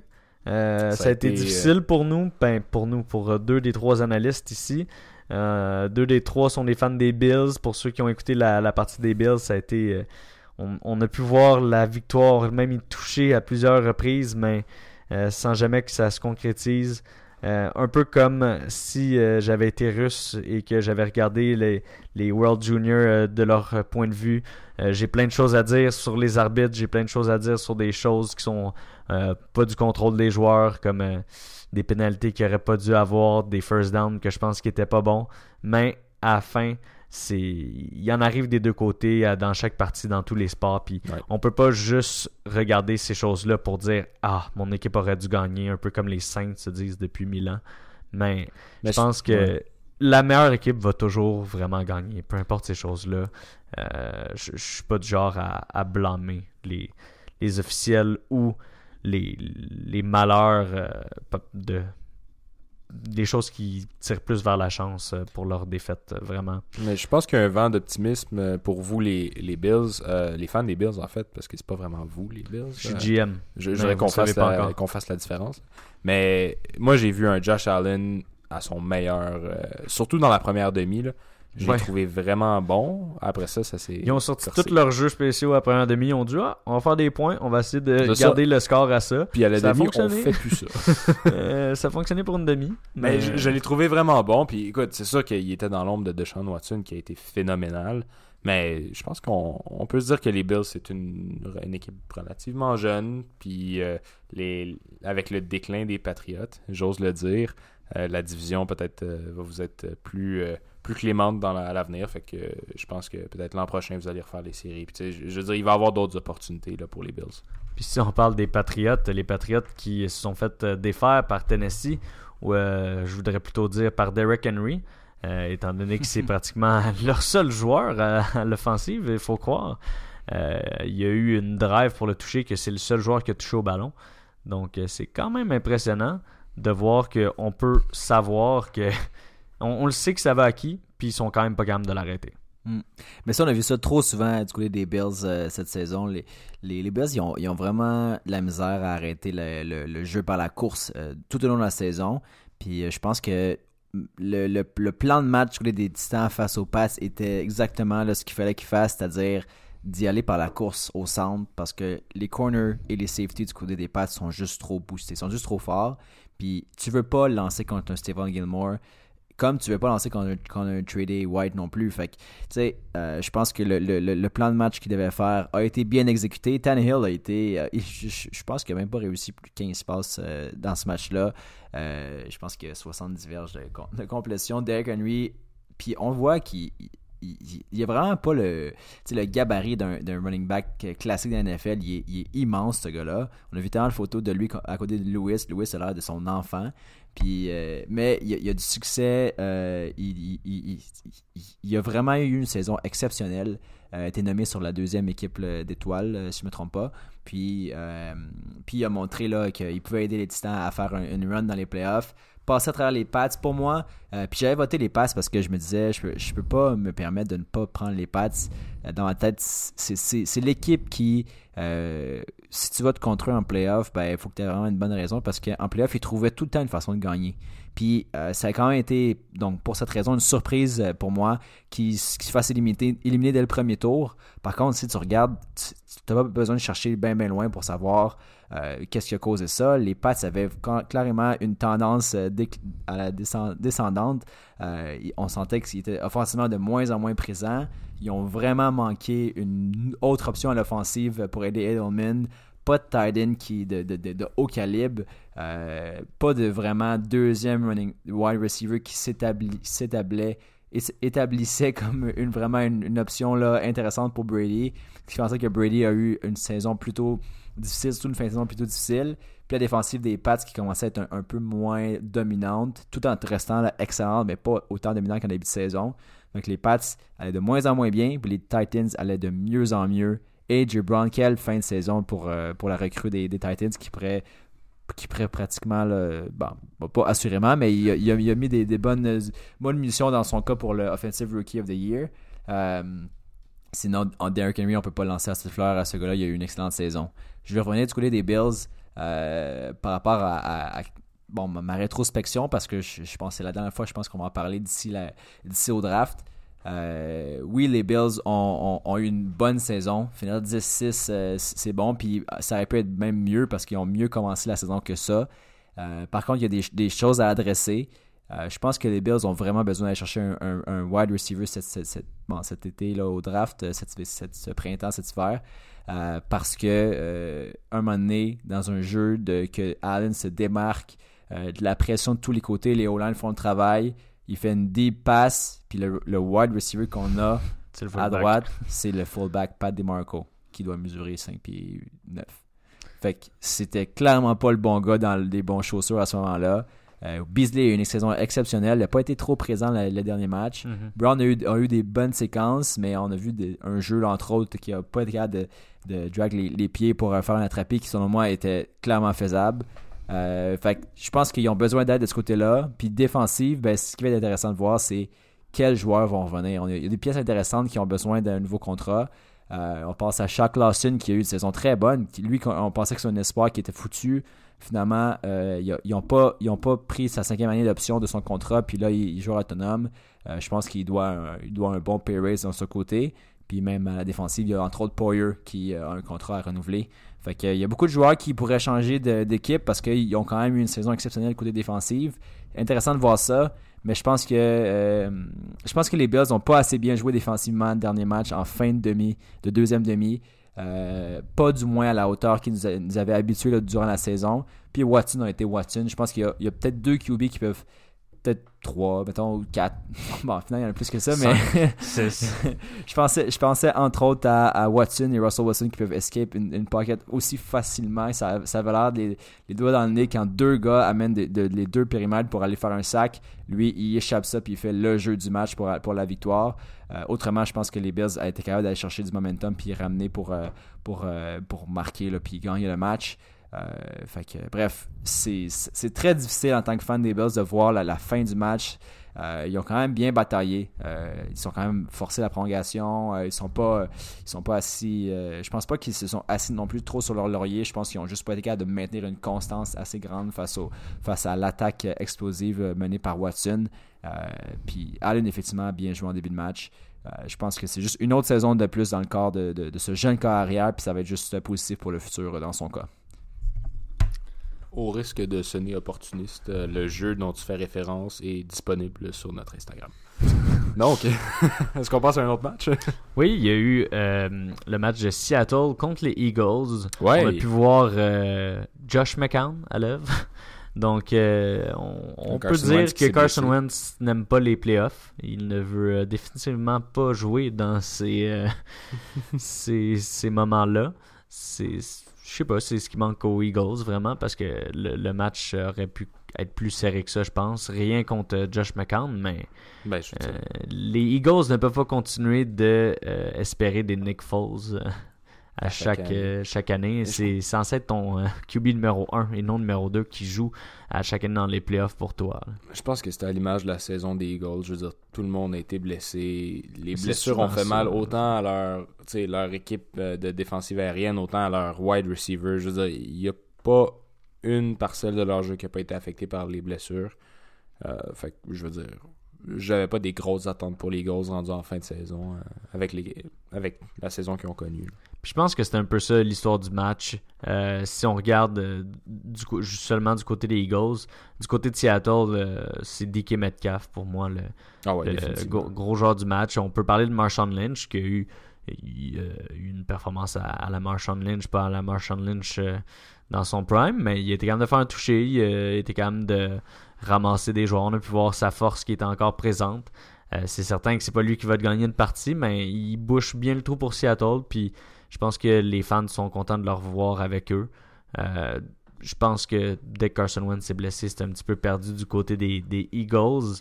Euh, mais Seattle ont rempli euh, ce qu'il y avait à faire. Puis dès que Metcalf est en train de montrer de plus en plus qu'il n'y aurait pas dû dropper autant bas dans le draft. Ouais, en ce moment, c'est un vol, définitivement. Là, si on parle de ta prédiction Vraiment, euh, on peut dire que c'est le seul analyse de Casakas qui est encore heureux cette semaine par rapport aux playoffs. Euh, Minnesota, qui ont été capables de vaincre les Saints. J'ai jamais douté. Moi, c'était le match que je doutais le plus, que j'avais aucun espoir en fait envers euh, Minnesota. dans ma tête, c'était gagné d'avance par les Saints. Je voyais les Saints comme étant vraiment une équipe qui fait se rendre au Super Bowl. Ils sont juste maudits en séries éliminatoires. Cette équipe-là a un un mauvais sort, je pense. Mais ben, c'est pour moi, je trouve que la O-line de Minnesota est pas assez bonne. J'ai vraiment pas confiance en eux cette semaine contre euh, la défensive de San Francisco.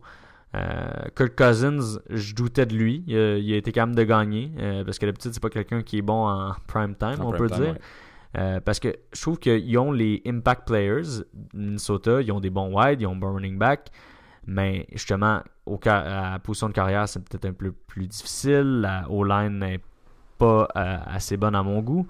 Donc, euh, c'est là pourquoi je pense qu'ils vont pas gagner contre San Francisco. Mais du même moment, je pensais pas qu'ils allaient gagner contre les Saints et ils l'ont fait. Donc, on va voir s'ils vont être capables d'être opportunistes. Euh, et si on va aimer ça, ou comme Kirk Cousins dit, You like that? non? Vous savez pas qui dit ça? Kirk Cousins a tellement l'air d'un déviant sexuel. C'est incroyable. Mais oui, donc... Euh, performance euh, vraiment surprenante. Ben euh, écoute, moi j'ai trouvé que c'était une bonne game. En même temps, je suis peut-être un petit peu biaisé. mais comme tu dis, ouais, les joueurs d'impact ont fait la différence. on a même vu des Anthony Harris faire des, des, interceptions. Moi, je pense que Drew Brees a eu un début de match difficile. Si Breeze avait été meilleur, je pense que l'issue du match aurait été différente. Parce qu'au départ, vraiment, il y a comme une, séquence où, euh, je veux dire, euh, les Saints arrivaient à rien en offensive, puis les Vikings couraient beaucoup la balle. Puis ça fait en sorte que ben, y avait comme une production de points qui était plus constante du côté des Vikings, puis les Saints semblaient déborder. Euh, Cook, clairement, c'est le meilleur joueur, euh, je veux dire, en offensive pour cette équipe-là. Les Vikings, Dalvin Cook, il est électrisant. On n'en parlerait pas pareil si le, le fumble aurait été accepté. Effectivement, ouais, ça, on a été un petit peu stressé. Mais euh, si Dalvin Cook avait pu ne pas se blesser puis jouer euh, tous les matchs cette saison, je serais encore plus heureux. Mais euh, je pense aussi que le dernier jeu à la fin, c'était c'était juste vraiment bien. En plus, moi, je l'écoutais avec les commentaires en français parce que je suis comme ça. puis, les, justement, c'est Mathieu Prou ou Pierre Vercheval qui l'avait prédit le jeu. On va faire la passe à, à Carl Rudolph.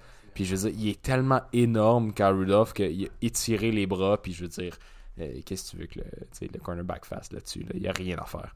Donc, euh, non, je pense que je pense que ça a été bien gagné. Moi, je suis, satisfait. Euh, est-ce que j'ai choisi les Vikings avec un petit biais, encore une fois, contre San Francisco? plus que la semaine passée. mais je, crois, je crois en chance des, Vikings.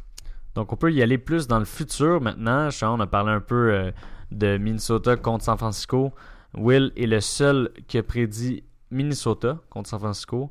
Pour ma part, j'ai un petit peu expliqué pourquoi. Je pense que la défensive de San Francisco vont faire qu'une bouchée euh, de la O-line euh, de Minnesota. Mhm. Euh, je pensais que c'était ça aussi la semaine passée, comme j'ai dit plus tôt. pour ta part, Thomas, est-ce que c'est un petit peu les mêmes raisons que tu as mis San Francisco ou c'est quelque chose d'autre?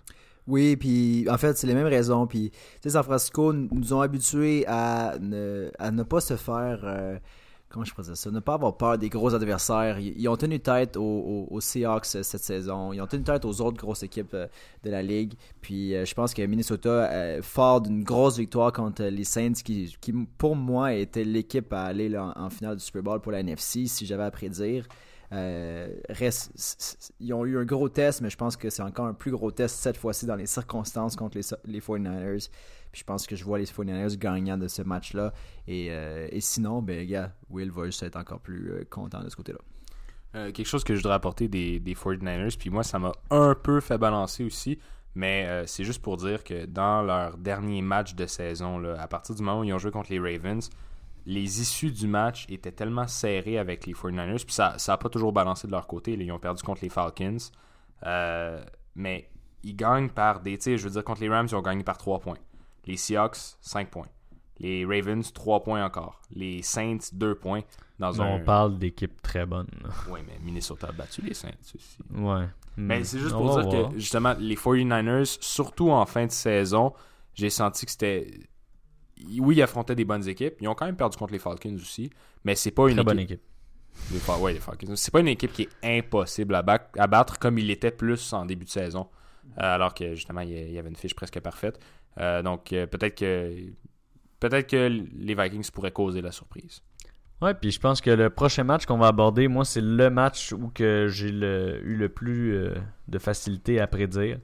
C'est Baltimore contre Tennessee. c'est les deux matchs du samedi, en fait. Baltimore contre Tennessee, c'est le match du soir. Et pour moi, ici, il n'y a, pas de question.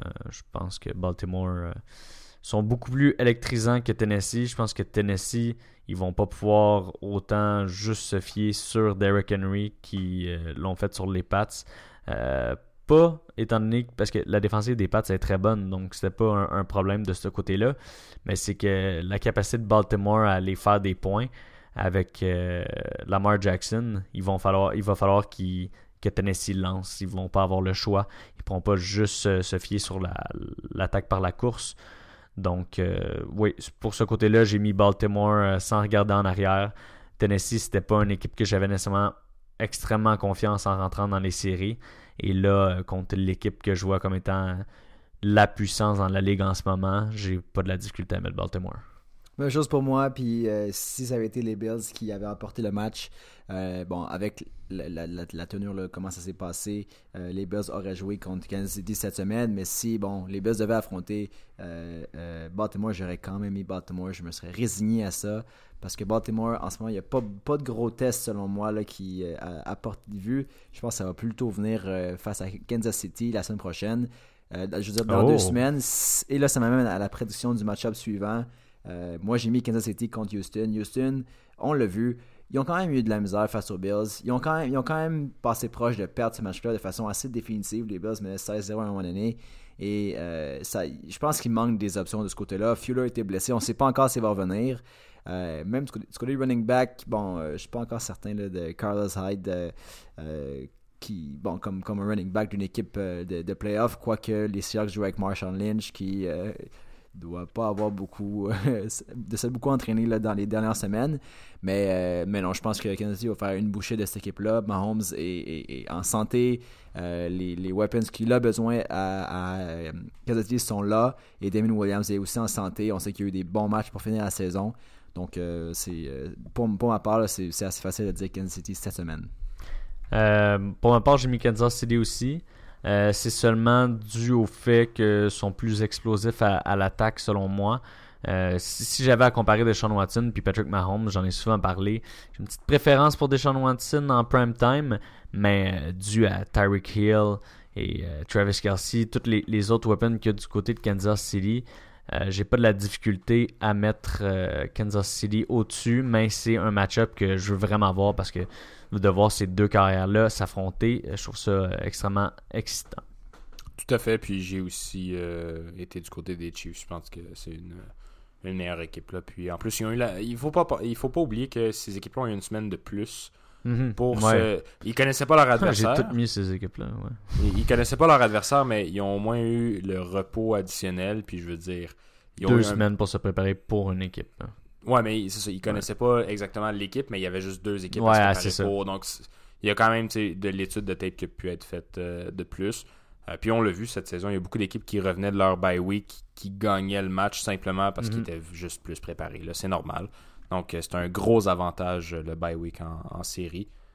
Euh, puis c'est ça. Il reste un match. L'avantage du terrain aussi, c'est à, Kansas City. Oui. c'est un environnement assez hostile. je pense que ça va être difficile pour les Texans qui ont joué leur premier match de série à domicile. Là, ils vont aller faire face à une des meilleures équipes du circuit dans une des places les plus difficiles à jouer. Euh, de la NFL. Puis en plus, ils sont reposés. Donc, je pense que tous ces éléments-là font en sorte que c'est plus facile de voter pour euh, les Chiefs. Oui, donc euh, ça va mener au dernier match de, de la semaine, qui est Seattle et Green Bay. que je dirais qu'il a été un de ceux-là que j'ai peut-être eu un petit peu plus de difficultés, mais pourquoi j'ai penché vers Green Bay C'est que la faiblesse en fait de Green Bay à la défensive, c'est l'attaque par la course. Et euh, je trouve que Seattle, dernièrement, c'est une équipe qui est beaucoup plus prolifique par la passe que par la course. Avec tous leurs running backs qui ont été blessés maintenant, ça veut dire que pour bien attaquer la défensive de Green il va peut-être falloir qu'il se penche un peu vers Marshawn Lynch. Marshawn Lynch qui a sa euh, troisième partie, je pense que ça va être sa troisième partie depuis son retour. Donc, euh, je voudrais pas mettre autant toutes mes cartes vers lui. Je pense qu'ils vont, quand ils vont avoir à plus se pencher vers Russell Wilson. Mais du côté des secondaires de Green Bay, sont très bons. Euh, ils n'accordent pas beaucoup euh, par la passe. Donc, euh, c'est ce qui m'a fait pencher vers Green Bay. Puis on va se le dire. Ah, j'avais le goût que cette année, au moins, soit un Drew Brees ou un Aaron Rodgers gagne un, Super Bowl. Donc, je suis un petit peu biaisé en ce moment. J'aimerais beaucoup que Green Bay se rende loin. Euh, je pense qu'il. ça, c'est plus euh, du côté analytique, c'est vraiment euh, du côté personnel. Je pense qu'il manque ça à la dynastie d'Aaron Rodgers pour se, se qualifier selon les. Ben, dans les top carrières de tous les temps. Un petit deuxième Super Bowl, ça, serait, ça serait très bien. Ce serait pas pire. Hein.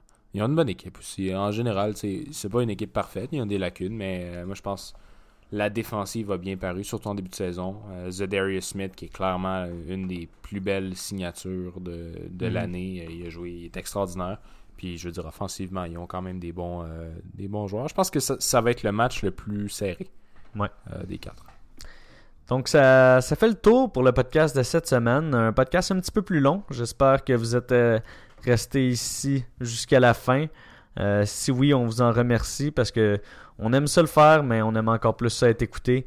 Donc, euh, comme on, le dit souvent, euh, allez nous voir sur les réseaux sociaux, Instagram, euh, Patreon, Facebook et c'est pas mal ça. Ben, si en plus, si en plus vous vous sentez généreux puis vous avez envie de laisser un review sur la plateforme de streaming sur laquelle vous écoutez en ce moment, ben c'est encore plus apprécié. Surtout si c'est un 5 étoiles. Si c'est un étoile, tu peux te retenir, honnêtement, comme on n'a on pas envie de le savoir. Mais non, c'est pas vrai. On veut toutes les reviews possibles pour s'améliorer parce que le but c'est de devenir euh, un des meilleurs podcasts euh, disponibles, surtout pour l'actualité sportive. Donc euh, ça fait ça fait pas mal le tour. On vous souhaite une, un bon début d'année.